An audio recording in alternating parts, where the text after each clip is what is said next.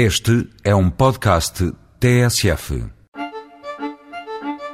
Contada de chofre, a 1 de abril passado, dia das mentiras, a notícia parecia inventada. Ao fim de 25 anos e quase 1500 torneios, o European Tour, um dos mais prestigiados circuitos do golfe profissional, via pela primeira vez um amador chegar à sua lista de honra, batendo toda a concorrência profissional e obrigando mesmo à transferência do prize money para o segundo classificado, visto os amadores não poderem contabilizar prémios monetários. Herói, Pablo Martín Benavides, um espanhol de apenas 20 anos palco o campo de oitavos, na Quinta da Marinha, em Cascais.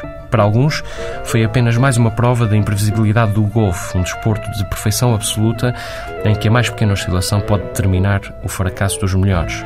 Para outros, sobretudo, a consagração do oitavos como um dos campos mais competitivos da Europa, suficientemente falacioso para que um jovem amador possa, numa semana iluminada, sobrepor-se aos mitos. Se em algum lugar do mundo é possível medir a distância entre o céu e o inferno, ali, um milímetro de desvio apenas, eis o que separa a eternidade das chamas, a felicidade eterna do pranto e do ranger de dentes. Barry Lane, que em 2005 liderava o Open de Portugal ao fim de 71 buracos, sabe-o bem. No 72º e último buraco da competição, fez ali um quádruplo bogey, perdeu o título e depois, tal foi o trauma, ficou um ano e meio sem passar um cut.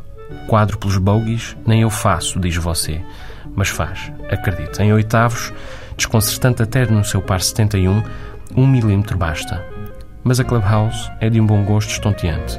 As praias do Guincho ficam mesmo ali ao lado. Lisboa e as suas diversões estão a menos de de distância. Enfim, se o jogo correr mal, ao menos o chamado buraco 19 há de valer a pena.